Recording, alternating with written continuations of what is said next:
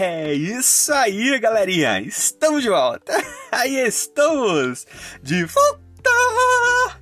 Aqui é o Anderson Tarifa e vocês estão acompanhando a mais um episódio desse podcast Macetes da Vida. E hoje nós estamos trazendo a mais uma meditaçãozinha para os nossos caros jovens com o tema Fidelidade, Tempo, Templo, Talentos, Tesouro e Terra. Modo de usar.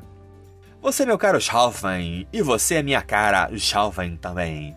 Continue acompanhando os nossos episódios diários e escute agora o que nós estamos trazendo para você. Oh, that's it, galerinha! We are back, we are back. I am Anderson Tarifa, and you are following another episode of this podcast. Macetes da Vida! And today we are bringing another little meditation to you, dear young people, with the theme Fidelity, Time, Tempo, Talents, Treasury, and Health. How to use?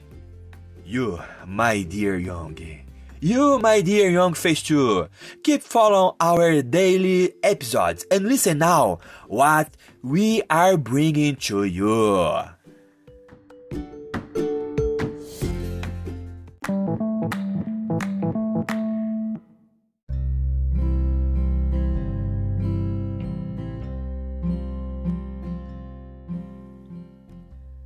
E a nossa meditaçãozinha de hoje, segunda-feira, dia 13 de março de 2023, tem o título Roubo Planejado. E enquanto a perseguição estava servindo para purificar e reavivar os primeiros cristãos, muitos acabaram afastados dos seus amigos e familiares por causa do preconceito dos judeus. E agora, eles estavam vulneráveis e com grande necessidade de alimento e abrigo. Felizmente, a resposta dos irmãos foi rápida. Após o derramamento do Espírito Santo, o foco deles estava em ajudar uns aos outros e a causa de Deus. E ninguém tinha necessidade de coisa alguma porque ninguém se considerava dono dos seus bens, tendo todas as coisas em comum. E é interessante notar que antes do Pentecostes, as pessoas é, dedicavam as suas propriedades e levavam o produto para a casa do tesouro e para os levitas. Mas lá em Atos 4:36 nós vemos uma inversa, é, uma inversão é, dessa ordem. Barnabé, um levita de Chipre, vendeu seu campo e levou o dinheiro aos pés dos apóstolos, que não eram levitas. Quando o Espírito Santo indicou o novo local da casa do tesouro, na época lá do Novo Testamento, a igreja e os seus líderes designados tornaram-se os novos responsáveis pela casa do tesouro. E afinal, o templo ele seria destruído em poucos anos mesmo. Ananias e Safira ficaram profundamente impressionados com a manifestação do Espírito Santo em prodígios e milagres. Nenhuma influência indevida os obrigou a fazer a doação.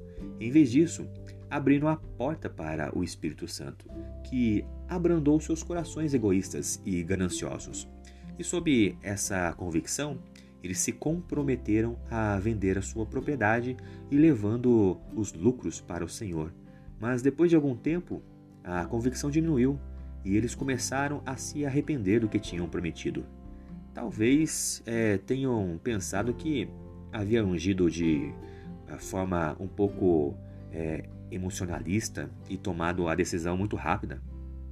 Então eles concordaram em considerar a promessa, tentando manter a alta reputação desfrutada por aqueles que vendiam seus imóveis e também conservar o direito de ser mantidos pelo fundo em comum. Ananias e Safira encontraram a solução. O casal ficaria com parte dos rendimentos para si mesmo e entregaria a parte restante. O resto, lá da história, ele é bem conhecido, mas você pode acompanhar lendo Atos 5, 3 e 4. Atos capítulo 5, versículo 3 e 4.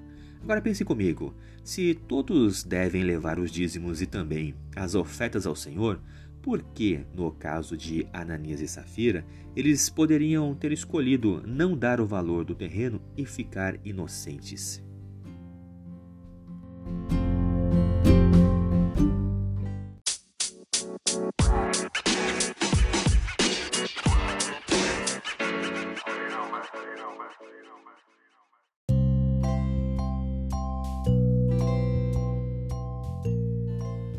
É isso aí, galerinha. Mais uma vez, obrigado pela atenção que vocês estão disponibilizando para este canal. E vocês acabaram de escutar a leitura do nosso guia de estudos da lição da Escola Sabatina Jovem, um material editado e publicado pela Casa Publicadora Brasileira. Ela é detentora de todos os direitos de tradução e publicação em língua portuguesa. E esse guia tem como objetivo falar do amor do Pai de uma forma assim, ó, objetiva, clara e com muito amor, love e carinho para os nossos ouvintes.